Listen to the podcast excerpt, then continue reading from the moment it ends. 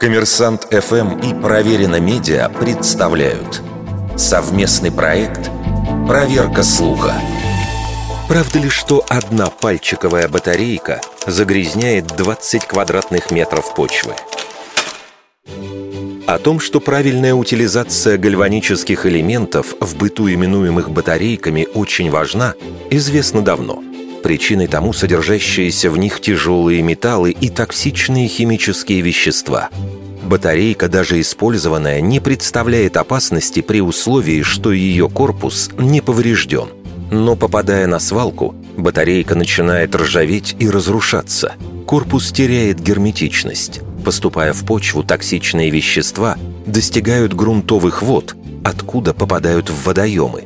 Загрязнению подвергаются земли и растения, в том числе и сельскохозяйственные культуры.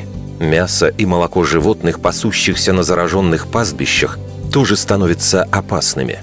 Но откуда взялась цифра в 20 квадратных метров – Самое раннее ее упоминание в Рунете датируется октябрем 2010 года, когда в «Комсомольской правде» вышла статья, посвященная борьбе нижегородских школьников за экологию.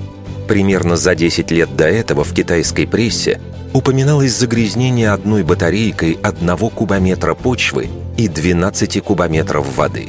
А в 2021 экологи из организации Green Europe предложили цифру в 4 квадрата. В 2018-м волонтеры проекта «Батарейки сдавайтесь» вместе с университетом «Львовская политехника» провели наиболее масштабное исследование, для которого были выбраны пальчиковые батарейки 25 моделей и трех основных типов.